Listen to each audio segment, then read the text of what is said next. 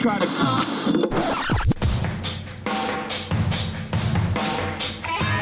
Fora da caixa.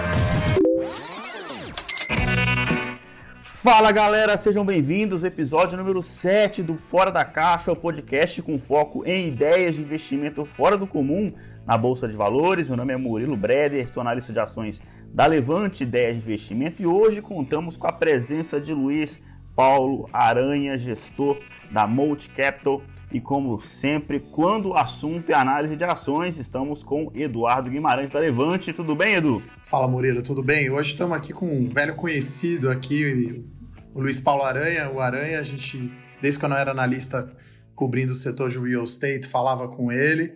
Então, acho que a gente tinha já desde sempre essas ideias mais fora da caixa, mais fora do consenso.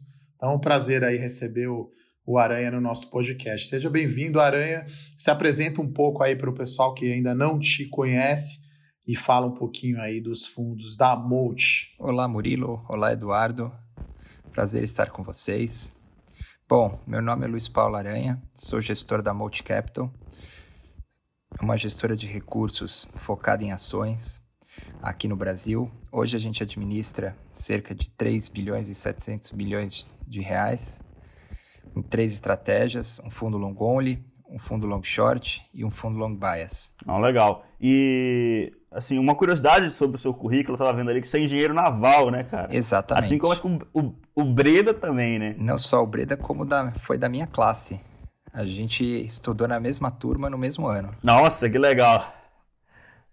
Muito, legal, assim, porque normalmente o Edu fica me zoando aqui, porque eu sou engenheiro civil de formação também. Normalmente a gente está na ponta contrária, né? Sempre é mais economistas, mais administradores de empresa e menos engenheiros. Agora tem mais engenheiro do que, administra que administrador e economista aqui no, no podcast Fora da Caixa. Enfim, legal demais saber, saber dessa história. É, inclusive, é, uma história até pessoal minha, dois anos atrás, eu estava é, enfim, na faculdade ainda procurando estágio no mercado financeiro, e aí um dos desafios do estágio era que você fosse uma espécie de assessor de investimentos. Aí eles criaram um perfil fake lá para você, enfim, é, recomendar uns fundos de investimento e uma lista de fundos para você escolher para esse, para esse é, cliente falso, né? Então, na hora que eu bati o fundo, o, os fundos de ações lá, eu vi essa tal de multi capital, eu falei, caramba, a volatilidade é alta, mas no fundo é bom, cara. A, rentabilidade aqui tá boa, cara. Eu vou, vou colocar esse fundo aqui. Foi assim que eu recomendei, eu, que eu fiquei conhecendo pela primeira vez o Multi Capital dois anos atrás. E agora eu tô aqui conversando diretamente com o gestor, né? Que sirva aí de exemplo para quem está na, na faculdade ainda, querendo estágio, enfim, a, acha que está difícil entrar no mercado financeiro, tem como. Hoje eu estou aqui dois anos depois conversando diretamente com o cara, é muito legal, né? Como que o mundo avança, né? E aí, ô, ô, ô Luiz, como que a história da Multi, você falou um pouco do, dos fundos ali que a, que a, que a Multi tem, ela foi fundada na época da Dilma ainda, né? Com fundo com juros a 16%, é isso, né? É isso, exatamente. No auge da crise, a gente tinha uma ideia de que o ciclo estava chegando no final e a gente estava vislumbrando uma virada mais ali em 2018, 2019, é, que seria no próximo ciclo eleitoral do Brasil. Acontece que em 2015 e 2016 você teve uma virada de ciclo global com um aumento do preço das commodities. É, Lembra-se lá que naquela época o preço do petróleo estava 30 dólares, o do minério também 40 dólares e, e pressionou bastante o ciclo brasileiro aqui. Né? E essa recuperação, de certa forma, é, culminou com uma aceleração da virada do ciclo aqui, que teve a, a queda do governo do PT aí antecipada. Então, a, as coisas aconteceram uma, muito mais rápido e a gente percebeu, a gente foi uma das poucas assets aí que percebeu essa virada é, dos fundamentos de Brasil e, e a gente é, foi muito feliz aí em, é, naquele momento em, em, em se posicionar é, para essa virada de ciclo que aconteceu mais cedo. E já dando uma antecipada, hoje a gente acredita que esse ciclo ainda não foi terminado. É, independente do que aconteceu no curto prazo, a gente não acredita que esse ciclo foi interrompido. Bom, Aranha, é um prazer ter você aqui, né? Você estava no nosso primeiro evento presencial lá na Levante e agora no nosso podcast. A pergunta que eu tenho é para o nosso investidor que não conhece tão bem essas estratégias, né? Acho que é a do, do, do long only, né? O buy and hold, que é comprar e segurar, é mais fácil. Se você puder explicar, então, como que é, são essas três estratégias que a Multi utiliza nos fundos de ações. Tá, é bom, a, o long only é, é o fundo aí que, que é o, é o, maior fundo da casa, ele é um, um, um fundo para quem quer ter exposição é, pura ao mercado de ações. A gente é uma carteira é, muito simples, onde a gente escolhe as melhores empresas é, com base é, na melhor assimetria de retorno, né? sempre orientado com base no longo prazo é, e sempre de forma é, fundamentada. Né? Então, o, essa é a nossa, a, a nossa é, principal estratégia. A segunda estratégia é o long short, é, que a gente faz o, uma compra e uma venda principalmente dentro dos mesmos setores, então a gente busca um valor relativo em, é, é, dentro do mesmo setor. A gente tem também estratégias é, de comprar um setor e vender outro setor, né? É, e a gente pode ter uma leve exposição direcional, ou seja, é para aquela pessoa que quer ter um retorno diferenciado acima do CDI é, no longo prazo, é, com alguma exposição ao, à bolsa, mas não de ser uma exposição é, é, direcional longa. A gente pode estar direcional short é, e, e, e, é limitado a 20% de exposição. Né? Então a gente busca extrair retorno arbitrando as diferenças de valor entre é, as empresas. O long bias ele é uma estratégia para quem quer ter uma exposição ao mercado de bolsa, mas quer ter é, uma volatilidade menor, uma certa proteção. Como é que a gente faz isso? A gente tem uma exposição é, menor, que a gente coloca a nossa carteira do, do, do, fundo de ações, a gente coloca as nossas estratégias de long short, é, que independem do, do, do timing de mercado, é, e a gente aumenta e diminui o risco é, com, é, com o índice. Então, se a gente faz uma posição mais tática faz um hedge, é, a gente tem mais flexibilidade em fazer com índice. Né? E aí a gente carrega uma parcela reduzida da exposição do FIA dentro da carteira. Ou seja, é um fundo que, para quem quer ter uma exposição, mas é, não quer ter uma volatilidade tão grande é, no, é, como é o FIA, que é, uma, é, é, um, é um produto 100% comprado na maioria das vezes. Então, basicamente, a diferença aí são níveis de risco, né? Eu imagino que nesse mês de março aí fatídico, a gente já vai entrar aí né, na, na sua visão do momento atual, deve ter ido bem o equity hedge né, no mês de março e, obviamente, o FIA, que é o fundo de ação long only, com a bolsa caindo 30%, deve ter ido negativo, né? É, não, os, os, os, nossos fundos, particularmente no mês de março, eles foram, eles não foram bem. É, a gente teve aí é, uma perda maior que o índice no, no fundo de ações, é, e o, o, o, long short também teve perdas é, bastante acentuadas, muito próximo dos limites de risco é, que a gente se propôs. É, a questão é que o mês de março foi um mês muito, é, muito peculiar aí na história do mercado, né?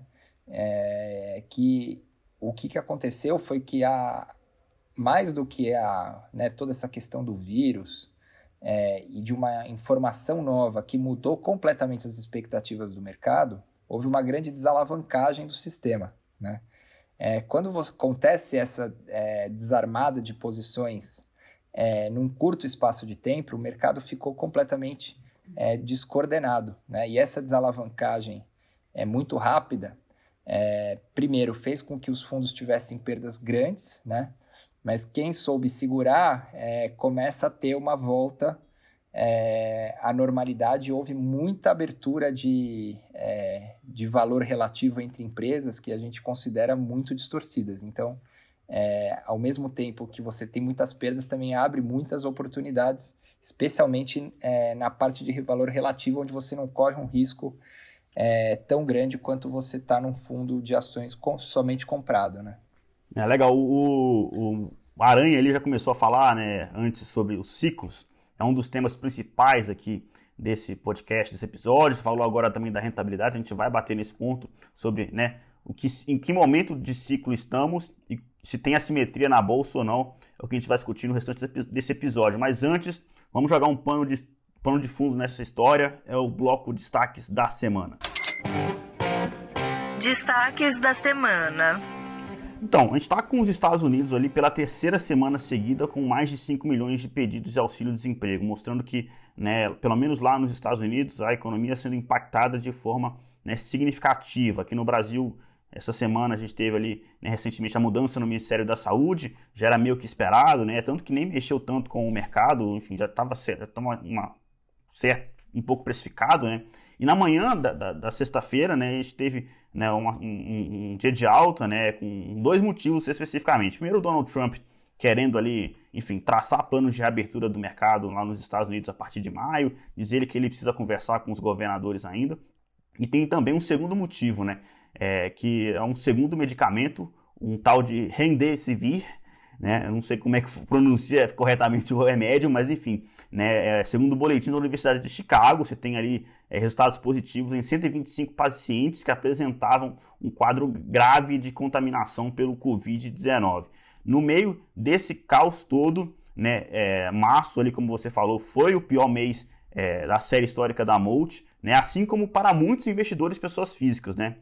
É vida que segue ou cabe aqui alguma reflexão, alguma alteração na estratégia né, de investimento da Molt, por exemplo? Bom, vamos separar a, a questão. É, vida que segue, sempre a vida vai seguir, né? Não tem, é, não tem o que fazer do passado. A gente tem que sempre olhar daqui para frente, né? O que, obviamente, sempre tem alguma reflexão, né? O que, que é, aconteceu e por que, que o, o, os fundos tiveram é, as perdas estão acentuadas, né? Então, fazendo um pouco de uma retrospectiva, é, a gente vinha com uma carteira a partir de janeiro é, um pouco é, não defensivo, mas a gente vinha é, com um pouco de preocupação em alguns valuations. E, e a gente, naturalmente, sempre olhando de forma micro, a gente ia encontrando ativos que é, a gente ainda achava baratos, mas estavam com uma, é, com uma diferença de valuation em relação a outros, né? Principalmente é, era o setor de bancos, que a gente achava que tinha uma simetria melhor, é, e é, também telecom na TIM, né? Acontece que é, quando veio a crise, a crise dessa vez veio de uma forma muito diferente de qualquer outra crise que teve no mercado financeiro, que foi uma, um, uma questão de saúde, é, pegou todos os setores de forma quase que é, igual num primeiro momento, né? E a gente tinha uma expectativa que se o mercado tivesse uma realização, nossa carteira estava até defensiva demais.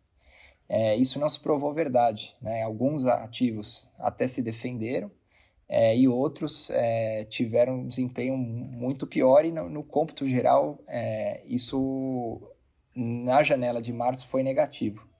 É, na, olhando para frente, né, é, a gente continua tratando é, a questão do, da epidemia, em qual a gente não tem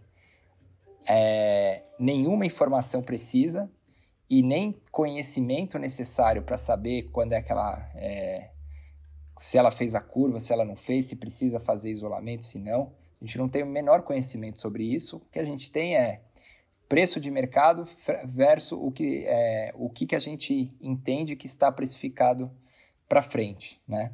E o, na grande maioria é, dos ativos que a gente está analisando, o mercado está perpetuando uma situação muito ruim para frente. Né? Não só está calculando um choque é, e esse choque ele vai ser extremamente é, profundo no curto prazo, especialmente no segundo TRI desse ano.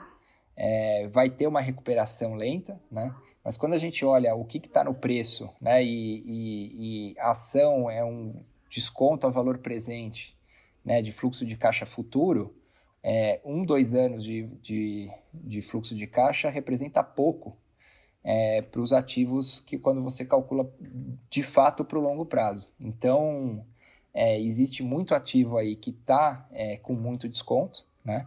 porém ainda com um cenário de curto prazo bastante incerto e que ele pode piorar. Né? Mas ao mesmo tempo que ele pode piorar, ele pode melhorar. E ninguém tem essa informação. É, e o que a gente vê é ativos quando a gente calcula. A gente faz dois testes aqui. O teste de curto prazo, que é o que? A empresa aguenta um choque é, de um trimestre parado, um trimestre parado e um outro trimestre com uma atividade muito lenta. É, e qual que e o segundo teste é qual o que está no preço, qual que é a atividade que você vai ter em 2021 que justifique uma taxa de retorno adequada é, em cada ativo, né? E é, acaba que tem é, bastante distorção agora na bolsa, né? Principalmente pela questão do medo e da incerteza, é, o mercado fica com mais oportunidade, né? A gente sempre fala que é preço bom, notícia ruim. Notícia boa, preço ruim. Uhum. Muito boa essa frase aí, bem, bem direto, né? Bem simples. E aí, assim, é, muitos gestores, né, é, recentemente, como você falou do que o preço agora ficou bem atrativo, o que eles fizeram, né, foi aumentar é, a, o número de ativos que eles têm em carteira. Né? A Multi também seguiu essa cartilha aí, aproveitou para aumentar a diversificação comprando outros ativos. Quantos ativos hoje você tem em carteira? Quantos tinham, né? E quantos tem hoje, mais ou menos? É, a gente tinha uns 25 ativos na carteira. A gente chegou a chegar a 36. Hoje a gente está com 32. É, uhum. Naturalmente, é, em janeiro a gente estava com dificuldade de achar coisas realmente baratas, né? É, agora é difícil de achar alguma coisa cara. Uhum, mas tem um setor aí que me chamou a atenção, então, né? Porque é, tem muita coisa barata hoje, mas você já, por exemplo, falou que você tinha uma posição grande em bancos que hoje não tem mais, né? O que, é que você acha que mudou no cenário ali que, que mudou o fundamento dos bancos? Nos bancos não mudou nada. O que mudou foi a, a atratividade dos bancos em relação a outros setores. É, então, os bancos, eles, é, eles vão ter, é, eles estão baratos, eles têm uma taxa de retorno maior, mas, por outro lado, é, outros setores ficaram mais atrativos. Né? Então, a nossa questão foi relativa. Né? E a gente entende que o, os bancos, é, em termos é, setoriais, ele é um setor que está mais frágil em relação à regulação. Né? É, ele é o setor que está sendo mais taxado, ele é o setor que está sendo mais regulado. E, e agora você vai ter aí um, um o, o, grande perdedor aí da, da crise, né, no curto prazo, foram os pequenos comerciantes, né, a, o profissional liberal, a, a, classe média, que vai ficar com muito menos auxílio e, e vai ser muito mais impactada pelas quarentenas do que o, o é, a classe mais baixa que vai ter ajuda do governo, né?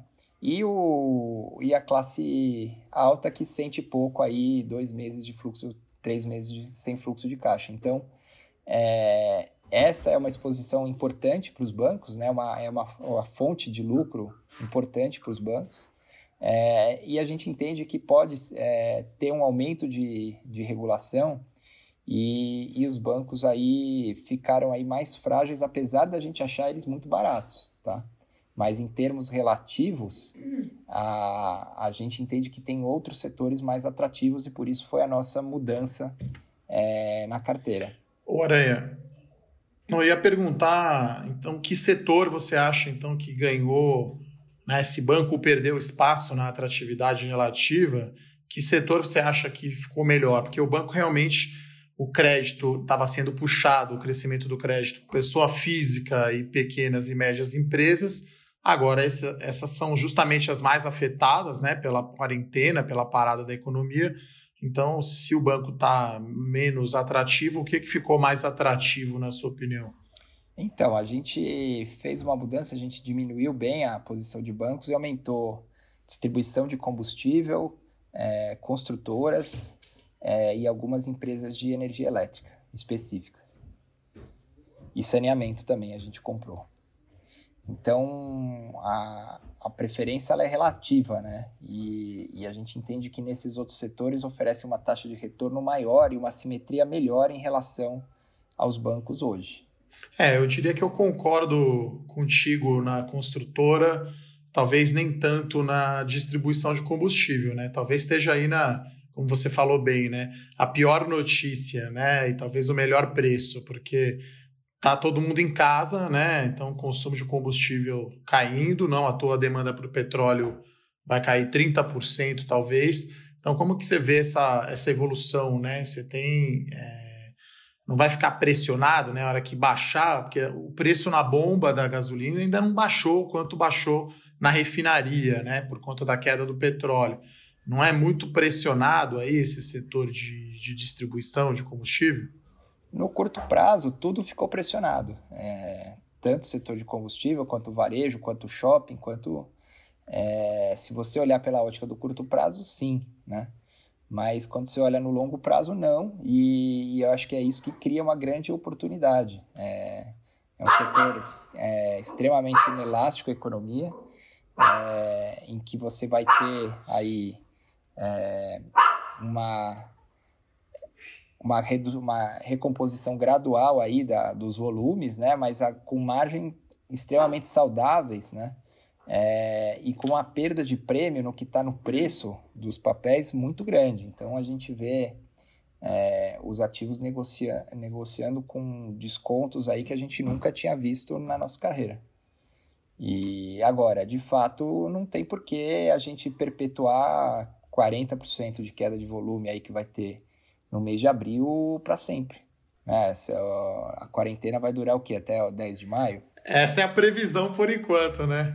Essa é a previsão. E aí eu fico até preocupado, porque esse Dia das Mães é uma data fortíssima para o varejo, né? Então tá tudo indicando aí que. Que vai ficar fechada. Até o Dia das Mães a quarentena vai continuar, né? Então. Exato. O varejo realmente não tá nada bom o cenário, né? É, e o, e o Aranha falou ali de longo prazo, eu queria até voltar a falar sobre ciclos, porque a gente está num momento aqui né, o Howard Marks até falou isso, né? Quando está em crise, a correlação vai, tende a um, né? Tudo cai ao mesmo tempo.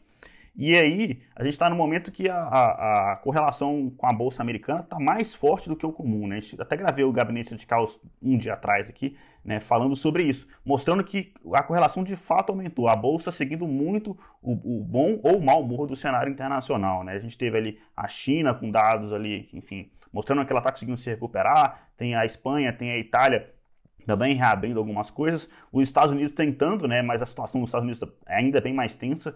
É, enquanto tiver essa alta correlação e o bom humor do cenário internacional ainda, ainda existir, a gente vai no embalo, a bolsa vai subir por aqui no Brasil. A grande preocupação é o que acontece depois. Depois que essa, essa crise é, do lado da saúde passar, né? Que, enfim, que o número de infectados de fato abaixar, como que vai acontecer? Porque a gente vai ser obrigado a olhar para os nossos próprios problemas aqui no Brasil, né? A gente está vendo uma série de gastos ali, um descontrole fiscal. Como que você enxerga né, é, o pós-crise, né, que eu acho que isso talvez é um dos, uma, uma das perguntas mais importantes para ser feitas nesse momento. Como que vai fazer depois que passar todo esse pânico, né, esse, essa disseminação do coronavírus? Então, a, a, a pandemia a gente sabe que vai ter um tempo limitado, né? É difícil uma pandemia durar dois anos. A, o pós-crise é, é, justamente a gente vai é, lidar com as consequências é, dos atos que os governantes é, implementaram, né? É, então, vamos separar nossa história local com a internacional, né? O que está na internacional? A internacional, você teve aí um pânico das autoridades, é, as autoridades monetárias fizeram uma impressão de dinheiro que a gente nunca viu, e adotaram, em grosso modo, o mesmo remédio da grande crise de 2008. Então, é, imprimiram e deixaram líquido. A diferença, acho que de 2008 para cá, é que isso foi feito antes de uma da crise ser consumada, né? Então, é, acho que o, as autoridades monetárias aprenderam e estão usando as mesmas armas com uma intensidade muito maior. É, e, o, em, junto com isso, as autoridades, né, os governos, vão estão prometendo imprimir déficits é, bem maiores, né, para contrabalancear esse impacto no, no vírus, né. A questão é que eles, na minha opinião, fizeram uma, uma, um movimento de como se o mundo fosse acabar, né, e eventualmente a, o, a pandemia vai e ela volta, né, e o impacto é, em crescimento é, ele vai ser muito contrabalanceado com essa impressão de dinheiro e esse gasto do governo, né? É, com uma probabilidade de acontecer é, o que, que aconteceu nos últimos 10 anos, que foi o quê? Foi um lento crescimento, mas um, um retorno do crescimento, mas com uma importante inflação de ativos, né? Então, a gente aqui não descarta um cenário de você ter uma pandemia é, que fique aí no mercado por um tempo relativamente curto, né? E você fique é, vendo as consequências desse estímulo massivo é, por mais tempo, né? É, se a saída vai ser inflacionária e você vai começar a ter inflação no mundo, é muito difícil da gente saber.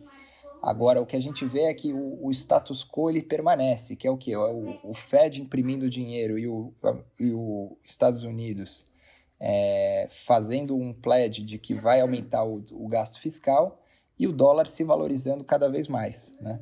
Então, enquanto você não tem essa espiral inflacionária de tudo isso que você está gastando, de que você não tem, é, você deve continuar a ter uma grande inflação de ativos, né? E aí a gente vai perceber os mercados em múltiplos superiores ao que a gente está acostumado a ver. É, então, esse é o contexto que a gente está vendo lá fora. E se você traz aqui para o Brasil, é, a gente tem alguma coisa similar, né? A gente tem aqui também um, um gasto fiscal enorme, um, uma, um auxílio monetário do BC também muito grande, é, para você equilibrar a questão de liquidez das companhias, para ninguém quebrar por falta de liquidez. É, na hora que isso passar, é, dependendo também do, do prazo, isso pode ser um baita estímulo para a economia. Só que aqui a gente é uma economia mais frágil, ao custo da gente ter um fiscal mais deteriorado e é você ter aqui uma facilidade maior de ter inflação e ter um custo de capital pela frente maior. Né? É, então, quando a gente olha aqui e pondera pelo que, que o mercado precificou é, nos ativos e o cenário que a gente está vendo, é, a gente vê uma probabilidade não baixa de você ter uma inflação de ativos aqui também, acompanhada de uma inflação é, na, no IPCA, no IGPM, que o mercado está muito leniente. Né? E essa inflação vai obrigar o, o, o, o, BC a subir juros e não a derrubar. Né?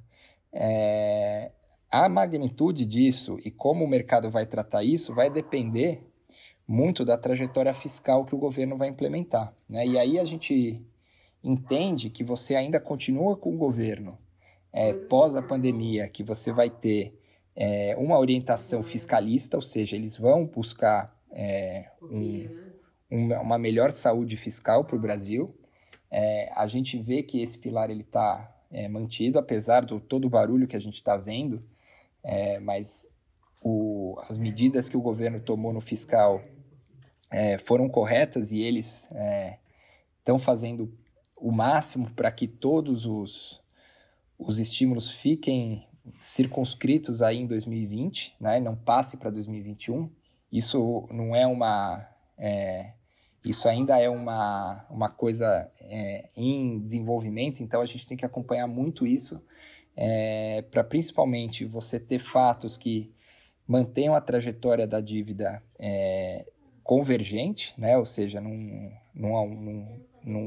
o Brasil não, não ceda naquele é, momento do PT em que a dívida ficava impagável e os juros, e aí a dívida ficava divergente, ou seja, quanto mais você é, puxava os juros, pior ficava e, e, a, e era uma bola de neve. É, agora a gente está numa situação muito mais sólida. O nosso, é, o nosso sistema financeiro também está muito mais sólido e líquido. Então a gente não vê uma mudança de rumos no ciclo de longo prazo, né? E sim uma, uma interrupção, assim como o ministro falou, a gente teve caiu um meteoro. Depois que o meteoro volta, é, não vai ser a mesma coisa, mas as dinâmicas de longo prazo se permanecem a mesma, né? De você ter um, um, uma busca por um equilíbrio fiscal e, e uma é, queda do custo de capital estrutural, né? Ainda que no momentânea você vai ter uma alta do custo de capital. Então isso é o que para a gente é a, é a pedra fundamental que ainda não está sendo é, tá sendo questionada, mas não está sendo invalidada. Uhum. É, você respondeu de uma forma bem completa. Eu acho que uma última pergunta aqui que é bem curiosa para caber um pouco nessa sua resposta é, é, a seguinte: Dado esse cenário base seu, nessas horas, é qualidade acima de tudo, né? Tem que comprar empresa que tem caixa ou o preço continua importando e dependendo do preço ali, dá para você comprar ativos de nem tanta qualidade assim. Preço sempre importa, né? É, e, e, a gente fala muito que a qualidade precisa encontrar é, preço. Então, não dá para você simplificar. Tem empresas de qualidade que estão baratas, tem empresas de qualidade que é, não estão tão baratas e, e tem uma simetria ruim, tem empresas de menor qualidade que o mercado no passado achava que era de muita qualidade. Né? Isso varia muito com o tempo, né? É, nos últimos 10 anos, a Ultrapar foi a, a, coisa mais de qualidade possível. Hoje, ela não, não é percebida pelos agentes como uma empresa de qualidade. É, e assim o mundo gira. A Cosan era uma das piores empresas da Bolsa. Agora é a queridinha do mercado. É, então, a, o mundo dá muitas voltas, né? Então, é, a única... O, o que a gente fala que a gente percebe um risco é que o mercado, acho que olhando os preços de tela e vendo os juros é, extremamente baixos, é, empresas com fluxos de caixa muito estáveis, é, que vão ser pouco afetados pela crise, podem ter os seus múltiplos comprimidos pelo aumento do custo de capital. E uma empresa em que está precificada como praticamente quebrada, é, se ela não quebra, ela tem uma simetria melhor do que uma empresa de qualidade olhando para os preços hoje, mas isso é muito, muito caso a caso, né? Então, não existe uma receita de bolo, não existe, ah, agora eu vou só comprar qualidade, ou agora eu só vou comprar empresa endividada, ou só vou comprar um determinado setor. Isso, geralmente, quem faz isso é difícil de, é, de se ter um, um bom retorno, porque é muito difícil de você combinar com o curto prazo, né? Então, é, a gente tem que ir no caso a caso mesmo.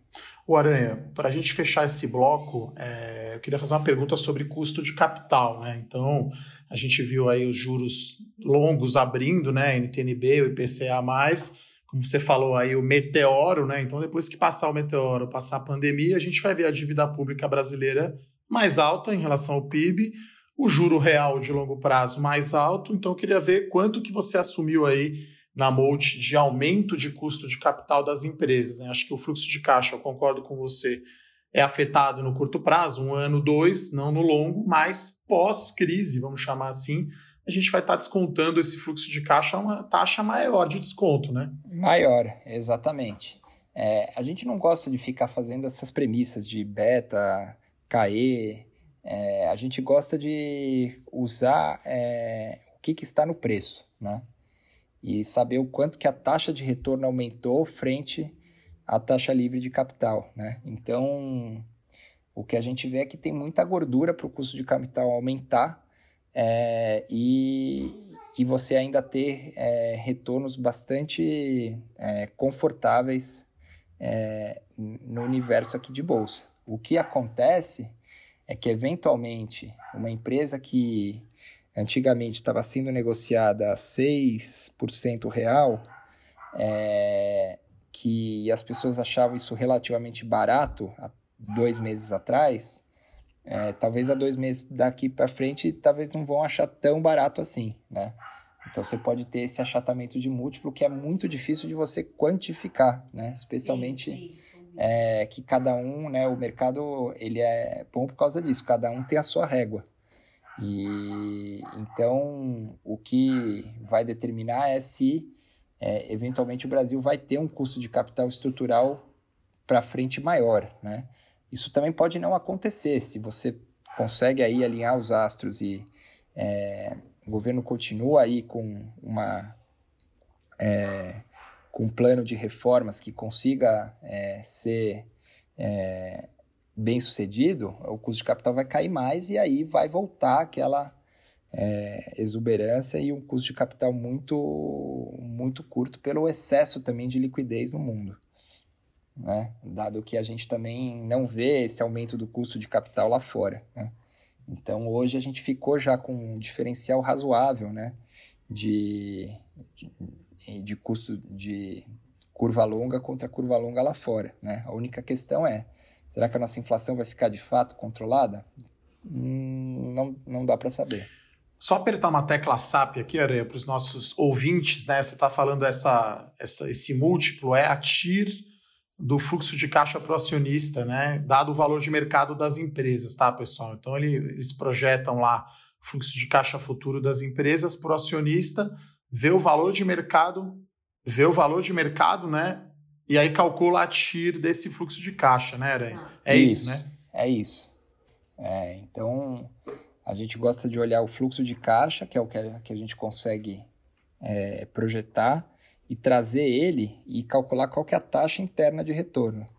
É, e não usar uma taxa que a gente é, imagina aqui da nossa cabeça, que a gente arbitra e busca um target price. Eu ia perguntar se existe um retorno mínimo requerido aí para você considerar para colocar no fundo, né? Um fundo, eu imagino, de retorno absoluto e existe um mínimo que você quer ter nessa tira aí real, né? Ele está falando da tira real acima da inflação, que é comparável aí com a NTNB.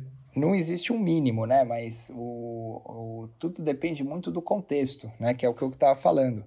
É, em 2016, quando a gente comprava Eco-Rodovias e estava 13 real, a gente achava barato, o mercado achava caro.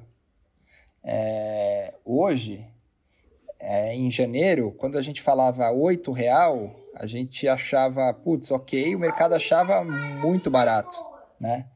É, agora, quando você vai lá e, e, e o negócio subiu para dois dígitos, dois dígitos alto, é, ficou para a gente barato e às vezes para o mercado não ficou tão barato, né? Dado a incerteza também que você tem desses fluxos futuros, né? Então, é, são muitas variáveis que não dá para simplificar numa só, né? Ah, não tem um mínimo aqui que... É... Agora, a gente compara, se, e, e, cada setor tem a sua métrica, né? Então, você pegar lá um shopping, o shopping, historicamente, ele sempre teve prêmio a NTNB longa, né? É, então, a NTNB longa era 3% real, o shopping chegava a 2,5% real. E a gente achava um absurdo. É...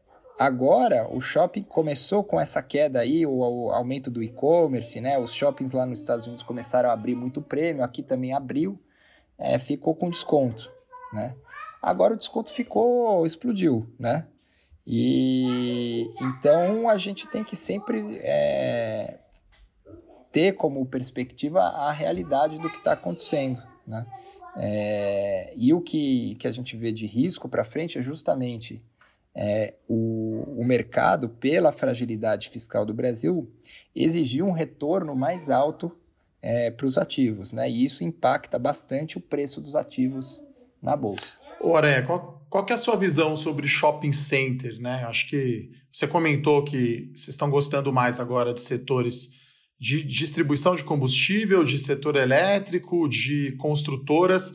E qual que é a visão para shopping, né? Já que também, assim como a própria Eco Rodovias, né, as concessões rodoviárias são olhadas como se fosse uma renda fixa, né? Então, o juro brasileiro real abriu, as ações todas caíram muito. Qual que é a sua visão? Você acha que faz sentido uma multiplan valer 50% a menos do que valia antes, mesmo com a parada? Não, certamente não. Agora, o o que acontece é que ainda é difícil de mensurar né, os efeitos que isso vai ter, né? principalmente quando os shoppings é, são locais de aglomeração Né? Então, mesmo depois de uma volta, é, pode ser que os shoppings não voltem, né? É, você tem esse ponto. Aí você tem o ponto de que grande parte da rentabilidade dos shoppings é, vem das lojas satélites, que são os, os, as pessoas que mais vão sentir a crise. É, então, os shoppings ficaram numa situação é, de curto prazo mais frágil e os preços refletem isso. Né? É, se você olha pelo lado do fluxo de caixa, de fato há uma, uma queda muito maior do que se parece, é, porém, só quando você olha do valor dos ativos, é, ficaram com descontos enormes. Né? E, e, o grande problema é esse: se você tem aí uma, um problema macro de fiscal, é, esse upside que você vê para a volta aí do, dos shoppings, ele pode não acontecer. Então, é, é um setor que a gente acha que ficou barato, é, tem oportunidade, mas a gente não acha que ficou o mais assimétrico de todos. Legal. O Aranha falou de ciclo, falou de setores, e o Edu até fez uma pergunta bem mais técnica aqui agora sobre valuation, né? Sobre as métricas de valuation. E agora a hora que muito investidor gosta quando chega nesse bloco é o bloco que a gente dá nome aos bois, é a hora que o Aranha vai sair de cima do muro, indicar qual case ele gosta mais. Esse é o bloco Mata-Mata. Mata-mata. Então, Aranha, o negócio aqui é o seguinte: eu vou te apresentar dois cases do mesmo setor, um clássico aqui, é um mata-mata mesmo, e você tem que sair de cima do muro. Nem que a resposta, no, no limite, tem que ser no, no, nenhum dos dois, mas você ainda tem que escolher o menos pior. Se for nenhum dos dois, tem que escolher o menos pior, ainda dá uma justificativa breve e rápida de porquê, né? Claro que a gente sempre faz esse disclaimer, é, mata-mata é, aqui é só para saber o que está na ponta da língua do gestor, uma recomendação é um negócio muito mais é, complexo, com uma tese que tem conta, enfim. Aqui é para pe pegar mesmo o que está na ponta da língua do gestor e para começar, é, você tinha comentado ali sobre o setor de distribuição de combustíveis, né? O Edu até fez um contraponto ali, falando que talvez ele não concorda tanto com a tese. Mas dois players clássicos do setor aqui é Cosan, que você até falou bem que há pouco tempo atrás né, era, era um patinho feio e agora melhorou. E BR Distribuidora, qual dos dois você acha que é o melhor case de investimento hoje? É, case por case é a Cosan, sem dúvida. Agora, a gente tem que sempre relevar o preço, né? E a BR ficou mais barata que a Cosan. Então a gente tá long BR. A gente prefere o preço da BR do que a Cosan. Ah, legal. E você comentou que você tinha TIM, né, há pouco tempo atrás. Não sei se você tem, se reduziu a posição, é, mas é um setor, setor de telecom. Eu, não queria, eu queria até tirar um pouco o TIM dessa história. Eu queria confrontar um outro clássico do setor, que é Oi versus Vivo, né? Você tem Oi ali é, querendo sair da zona de rebaixamento, dependendo ali de uma combinação de resultados, a situação da Oi não é das melhores, né? Mas é um case que muita gente fala que está realmente muito barato. Por outro lado, você tem Vivo, uma empresa já estabilizada ali no setor que é uma das maiores pagadoras de dividendos, né? Da bolsa. Como que você enxerga esse clássico? De que lado você fica? Ah, esse daí é não dá para comparar, né? Uma empresa com outra. A Oi, ela depende de fatores muito específicos é, da sua reestruturação. E na nossa opinião, a gente está comprado na Oi, a gente gosta.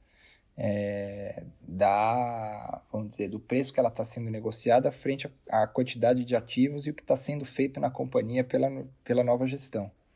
Ah, então, em termos de assimetria, a Oi parece bem mais interessante. Agora, é, a Vivo é uma empresa de fluxo de caixa estável, é, é outra, é, é, outra coisa. Legal, explicado ali a situação é, sobre o Oi Vivo, legal você pontuar que são cases diferentes, né? Inclusive, até uma pergunta que eu queria fazer, porque muitos investidores que estão comprados em Oi também, né, a maioria deles são investidores nova de primeira viagem, né? A gente tem uma leva muito grande aí de pessoas, de novas pessoas físicas na bolsa e assustaram com a queda no preço ali. Como que você enxerga essa queda no preço da Oi ou não importa? O que importa é muito mais o fundamento que a empresa está mudando ali é, estruturalmente. Ela caiu igual ao mercado, né? Um pouco mais que o mercado. Acho que não teve é, diferenciação, né? É, então, a, o mercado teve uma queda muito grande e ela caiu talvez um pouco mais do que o mercado, justamente é, por ter um, um, uma ancoragem né, de, de investidores mais baixa. É, então, no caso da Oi, assim, a, você tem grandes players é, internacionais que converteram a dívida da Oi em ações e, e esses holders eles não são investidores de longo prazo na companhia, eles são arbitradores da dívida. Então você ainda tem e deve demorar ainda um bom tempo é, para limpar essa base de acionista e criar uma nova base de acionista é, orientada no longo prazo, né? E então, é, quando você tinha lá uma base comprando uma reestruturação e, e o investidor vendendo, na hora que veio a crise, você tá, tinha todo mundo vendendo e ninguém comprando. Justamente explica aí a queda acentuada do papel. Legal. Quero mudar agora para o setor de construção civil. Você falou que começou a comprar recentemente no setor. Eu queria contrastar aqui dois gigantes, dois players, Cirela versus Ezetec. Qual dos dois você vê como o melhor investimento hoje? A Cirela, é muito mais pela diversidade do portfólio dela e pelo preço. É, a Cirela tem desconto, ela tem uma exposição né, à Cure, que é uma empresa de, de baixa renda, e então a gente vê a Cirela aí como um player um pouco mais atrativo que a Zetec. Como construção civil é muito o meu quintal de casa, vamos fazer um mata-mata adicional aqui para o Aranha, né? Se ele ia em Tecnisa ou Gafisa. Putz, essas empresas elas, elas são muito pequenas e estão bem fora do nosso radar. E, então aí é difícil de eu opinar. Porque é essas que estão com desconto, né? Estão negociando bem barato, né? Seriam guardadas devido às proporções seriam quase a Oi, né, do setor de construção, né? Sim. Então, por isso que eu perguntei. É, eu acho legal quando tem esse tipo de resposta também, inclusive, porque né, muita gente acha que é, gestor, né, analista tem que ter opinião sempre sobre, sobre tudo, né? E às vezes a nossa opinião, né, enfim, se for mal interpretada, se chegar alguém que simplesmente se mandar a gente pular do penhasco ele pula, né, isso é muito muito arriscado, né? Tem que tomar muito cuidado. E eu acho muito legal quando o gestor, o analista vem cá e fala: não, esse papel eu realmente não acompanho, eu não consigo, enfim, me posicionar nele. Eu acho legal quando tem esse tipo de resposta, né? E Aranha, você gosta do setor de proteína animal? Você tem alguma dessas ações na carteira? Eu queria contrastar aqui BRF versus JBS. O que, é que você acha desses dois cases? Olha, esse é um difícil de escolher aí um ativo. A gente tem os dois ativos na carteira. E a gente gosta é, do, do setor, é, cada um tem a sua particularidade, né? principalmente JBS é uma empresa muito mais americana agora e global. É, e a Brasil Foods é uma empresa mais focada no frango e na cadeia de exportação para o Oriente Médio e o mercado interno. Então, são setores, é, é o mesmo setor, mas com dinâmicas muito diferentes, né? É, hoje, é, para não ficar em cima do muro, talvez a Brasil Foods tenha a maior assimetria hoje. Uhum. Não, legal. E sobre o setor de varejo, né? A gente tem aqui uma mudança muito clara no cenário, né? As lojas físicas todas fechadas, agora todo mundo comprando o que tiver que comprar de forma online. E aí a gente tem o grande embate aqui do clássico Via Varejos versus Magazine Luiza, né? Via Varejo vendia muito bem nas lojas físicas e nem tanto na loja online, agora vai ser forçada a vender tudo online. Você tem Magazine Luiza ali que já está bem na frente em questão de plataforma, em questão de serviço, né? Qual dos dois cases você acha que é o melhor? Você acha que a queda recente na Via Varejo deixou o case barato demais a ponto de você não poder ignorar mais? Ou vale ali um pouco mais da, da qualidade de segurança, talvez, do operacional da Magazine Luiza hoje? É, a a questão é de preço, né? A Magazine Luiza está na frente é, na, da, da Via Varejo em, em, vários quesitos, mas a questão do preço ela é mais importante e a gente vê é, a Via Varejo melhorando bastante, né? Que não corresponde com a queda acentuada que teve no preço. Então, por isso a gente é, prefere aí a Via Varejo, né, o preço da Via Varejo versus a, o preço da Magazine Luiza. Legal. O último mata-mata aqui, e agora um setor que tem arrancado os cabelos, deixado os cabelos brancos ali de muita, muito gestor recentemente, setor de commodities, né? A gente teve ali uma queda muito expressiva, é, enfim, seja em Petro, seja em Gerdau. São dois cases diferentes, mas eu queria que você escolhesse um lado ali e por que, né, que você acha que o Petro ou o Gerdau hoje é um melhor investimento. Difícil também, né? É, são duas posições importantes nossas. É, mas a gente acha que a simetria ficou bem melhor para Petro agora. Legal, mesmo, mesmo com, com toda essa situação da política, né? Você acha que em algum momento ela vai se resolver e o preço do petróleo vai voltar ao, ao patamar, enfim, você acha que volta ao patamar pré-crise ou você acha que volta um nível abaixo? Enfim, como é que você enxerga a situação do preço do petróleo especificamente? Claro que, de novo, é política, é difícil falar disso, né? Mas qual é a sua visão? A visão é que a Petro precifica um preço em que ela quebra metade da produção de petróleo do mundo. Então, é, o, dificilmente o preço se mantém é, aonde está, né? Agora, se ele vai subir ou vai cair, a gente não sabe. O que a gente sabe é a simetria é, que o preço da Petro, é, a ação da Petro está sendo precificada, né?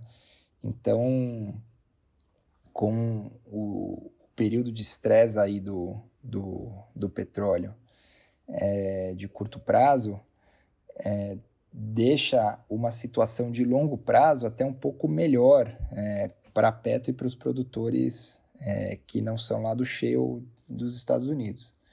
Então, é, a gente entende que tem uma simetria aí um pouco melhor para a Petro. Legal. Aranha, então, comprado ali, escolhendo o lado de Petrobras, mas não falando mal de Gerdau também, e também respondendo, né, saindo de cima do muro de todos os outros mata-matas que nós fizemos aqui e se você está escutando esse podcast até aqui, você com certeza ouviu ali uns gritos ali de criança, de cachorro, né? É a vida fora do condado, todo mundo nas suas respectivas casas. Agora eu quero saber o que que o Luiz Paulo Aranha faz quando ele precisa descansar, relaxar, questão de família, hobby, livro, enfim, esse é o bloco Vida Fora do Condado. Vida fora do condado. Então, Aranha, como é que você está sobrevivendo aí a esses tempos de vida, de, de vida fora do escritório, né? Para ser mais adaptado à, à situação atual. É, a, a, gestão tá tudo baseada na base do telefonema mesmo, né? E ter que conviver com família. Como é que você consegue. Virou tudo um bloco só ou você consegue separar família e trabalho? Ah, vira tudo quase que um bloco só, né? É, a gente está muito bem equipado, é, então acho que a, o meu desk foi transferido aqui para a minha sala, né? E a gente convive aí bem com, com todo mundo da família, né? Sempre tem uma interrupção ou outra, mas a gente encara isso como uma coisa boa, né? Ao mesmo tempo, a gente está é, junto da família aí mais tempo do que é, a gente poderia estar em tempos normais. Então, a gente tem que aproveitar e olhar sempre pelo lado bom. E qu quantos filhos você tem, Aranha? A gente ouviu aí o pessoal brincando aí no fundo, pareceu uma menina e um menino, como que é? Quais são as idades? É, é isso aí. Um de seis, uma filha de seis e um de oito. Então é energia sem fim, né, molecada, né? Não Sim. para o dia inteiro, né? É, mas é bom. É, tem, tem dois cachorros também. Tem a vantagem também de, de morar em casa, né? Isso acho que dá uma vantagem é, grande aí para quem está em apartamento e não consegue sair na rua, né? É bem melhor, hein? Tá em casa, hein? Eu tô aqui em São Paulo no meu apartamento, o Murilo tá lá em Belo Horizonte. Enfim, acho que é bem melhor, né? Aranha, e de, sei lá, filmes ou séries ou livros, né? Acho que você também é um leitor ávido aí de, de coisas de mercado ou não mercado. O que, que você recomenda aí? Eu vi que o Howard Marks falou lá do da, o livro do Galbraith, né? Que é uma pequena história sobre uma euforia financeira. Então, o que você sugeriria aí para os nossos ouvintes aí de leituras? É, eu tô é, eu tô lendo bastante sobre a é, a relação de longo prazo dos Estados Unidos com a China. E, então, acho que esse é um tema que pode ser relevante aí mais para frente. É né? Enquanto uma é, uma nação aí é, que está se candidatando a ser uma potência, né? A, a China. É, e quando você tem aí uma potência estabelecida que é os Estados Unidos, né? E E aí estava lendo um livro que chama do Graham Allison, que chama Destined for War. Então ele coloca lá é, um, um, vamos dizer, um, uma questão, né, de será que esses dois, essas duas potências conseguem escapar de uma guerra futura, né? E, e aí ele coloca vários, vamos dizer, é, vários elementos em que existe aí é, uma, uma briga, né, um, uma, um, uma questão entre uma potência é, emergente e uma potência estabelecida, mas que não necessariamente também é, a, acaba em guerra, né? E ele fala que des, das últimos 500 anos teve 16 vezes que uma nação foi é, uma nação estabelecida foi ameaçada por uma emergente e dessas 16 vezes, acredito acho que 11 vezes terminou em guerra. E então é bem interessante aí, acho que vai ser um tema no futuro aí bastante relevante. Cara, que legal, muito legal essa sua essa sua recomendação de, de tema, né? Porque esse dado eu não conhecia mesmo não. 16 vezes, 11 terminou em guerra. Meu Deus, será que é para ficar preocupado, né? Mas é bom saber que pelo menos o, né, que a gente pergunta sempre, né, de recomendações de livro, de filmes, e, e, os gestores, né, os analistas falam de livros que eles já leram, livros clássicos.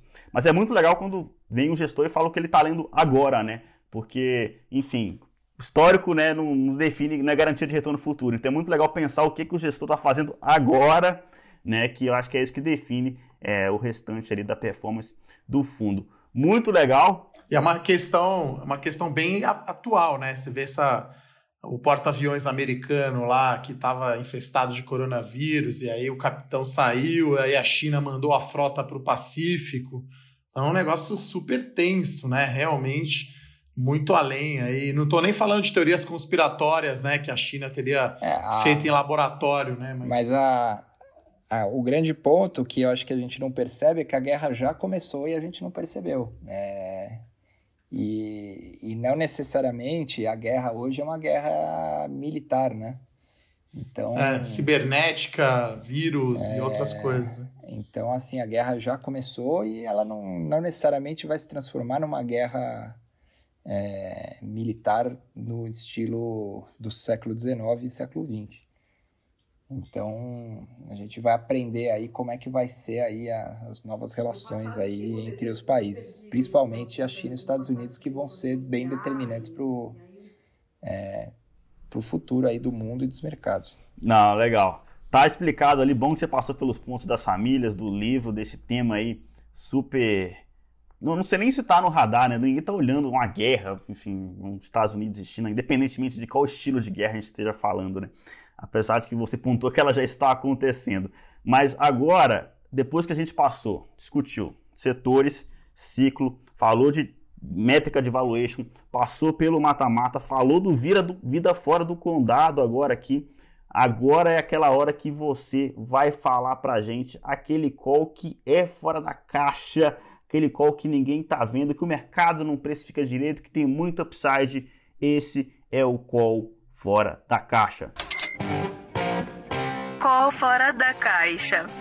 Então, Luiz Paulo Aranha, direto ao assunto dos cases que você enxerga hoje no mercado. Você falou que tem muita coisa barata, mas o, o Howard Marks até fala um negócio que é interessante, né? Você tem que você ganhar realmente dinheiro, você tem que fazer aquilo que o mercado né, que, que, não, que, não, que não é o consenso, né? Qual o case hoje que você acha que não é consenso de mercado, que tem upside e que o mercado não está tá, tá deixando para trás? Está passando despercebido? A gente já até falou no mata-mata, né? Para a gente é a Petrobras. É, o mercado basicamente faz uma assunção de que o preço vai demorar para voltar. Né? E, e a gente entende que quanto mais o preço fique nessa situação, melhore a situação de produção né, é, para os próximos anos, porque você tira todo o capex da indústria, você reduz a capacidade das, das empresas em se refinanciarem e de continuarem a produção, muitos vão ficar pelo caminho. É, a Petrobras tem um balanço muito mais saudável, é, tem ainda uma, um pipeline de venda de ativos é, e desconta o preço do petróleo aí muito barato. Então, esse é o nosso case aí que, que tem na carteira, que eu acho que é o que está mais fora aí da caixa. O Aranha, falando um pouco de Petro, é, imagino que vocês devem ter aumentado a posição na hora que a ação despencou 50%, né? Só para lembrar, o follow-on, né, a, a, saída do, do governo lá na PetroN foi a R$ 32,00, a ação agora está 16, né? Então, eu imagino que o movimento de preço foi muito mais rápido do que e muito maior do que qualquer mudança no fundamento da empresa, né? Sim, o fundamento mudou, óbvio, ele ficou pior porque você faz menos caixa agora, mas a gente entende que na questão de longo prazo a Petro continua bem posicionada. E é uma mudança que você fez recente, imagino, né? Uma posição relativamente nova, né? Não. Você não tinha tanto Petrobras antes, né? Tinha. É, a Petrobras foi uma das empresas que mais contribuiu com alfa no fundo ao longo da história toda. É, e a gente comprou lá em 2016, quando ela estava pré-falimentar. É, e agora é, mudou bastante, a empresa melhorou bastante. É, e hoje a gente vê somente um choque de preço. É muito mais fácil o case agora do que era em 2016, que você tinha efetivamente um, um problema de liquidez e de crédito. Hoje a gente não vê isso na Petrobras. E, e você diria, para terminar, né, para não ficar muito extenso aí o fora da caixa, que Petrobras a gente recebe muita pergunta né, dos nossos ouvintes e seguidores lá na Levante é, essa guerra comercial Arábia Saudita e Rússia foi algo que te surpreendeu? É, foi um cisne negro? Foi algo petróleo caindo para 20 dólares? É algo realmente que eu nunca tinha visto. Eu tenho 20 anos de carreira, talvez você tenha um pouco mais. É algo que te surpreendeu muito essa, essa questão e agora você acha que está mais tranquilo, que a OPEP vai agora controlar essa, essa questão? Não, não é a questão da, não é a questão do OPEP, da, é, a, o petróleo viria para 20 dólares independente do árabe. É, o, a gente nunca viveu, todas as companhias aéreas estão com os aviões parados. É, o comércio mundial caiu bastante, as, quase todas as economias ocidentais estão em quarentena. Não tem como o preço do petróleo ficar alto, por maior o corte que você faça na OPEP. Agora, a questão é de longo prazo, não é de curto prazo. E se você tira essa cabeça do curto prazo, você vê que a Petro está bem posicionada e ela vai sobreviver é, enquanto várias outras empresas não vão sobreviver. E, e aí isso vai dar um, uma, é, um corte na curva de oferta e a demanda vai voltando gradualmente. E aí você vai ter um preço no futuro muito maior do que você tinha quando o mercado estava equilibrado ali nos 60 dólares. É, eu, concordo, eu concordo com você, mas você não acha que essa, essa guerra foi um negócio que piorou a situação, né? Você já tinha um choque de demanda, concordo contigo.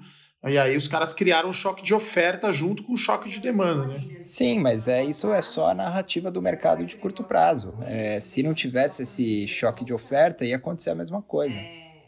Ele só antecipou o que poderia acontecer em um mês e um dia. Entendi. É uma visão bem diferente, né? Do, do, do consenso ali de mercado, né? Sim. É que o petróleo cairia de qualquer jeito, isso aí não é uma visão realmente consensual, não. Legal, qual fora da caixa dado. Muito obrigado aqui pela presença de Luiz Paulo Aranha, a presença sempre ilustre aqui de Eduardo Guimarães, contribuindo, claro, claro com a discussão, com perguntas fora ali do roteiro, que é sensacional. Acho que isso que é o ideal, isso que é o legal do nosso programa. Acho que ele conseguiu entregar aqui todo o que a gente tinha prometido no início. E é, Luiz Paulo Aranha, aquela, aquela recomendação final ali para os nossos investidores. A gente tem muitos ouvintes que são pessoas físicas, alguns investem por fundos também, mas no final das contas a sua visão é que o ciclo atual, né, claro, o preço de tela indica ele talvez que tá, tá uma, um ciclo de baixa, mas o ciclo de longo prazo você continua otimista, você ainda continua, acha que ainda é, é caso para se ter posição em ações em bolsa brasileira. É isso. É isso. A gente ainda acredita que você tem um ciclo favorável é, para o Brasil, é, em que é, os preços aí tiveram uma correção muito forte e, e, e a gente também, o fundo teve uma correção muito forte mas a gente não vê elementos para mudar a nossa cabeça de longo prazo. É, e e o, o, investimento ele tem que sempre é, se balizar é, com a orientação de longo prazo. Né? Quem não tem paciência é, tem uma probabilidade muito alta de não ter bons retornos na bolsa. Então a gente tem que ter paciência e, um olhar com prazos é, mais longos. É por isso que a gente está é, aqui conseguindo Não, é, olhar as, as, as, as, alternativas com um olhar mais de longo prazo e é por isso que sai aí algumas ideias um pouco diferentes aí do consenso.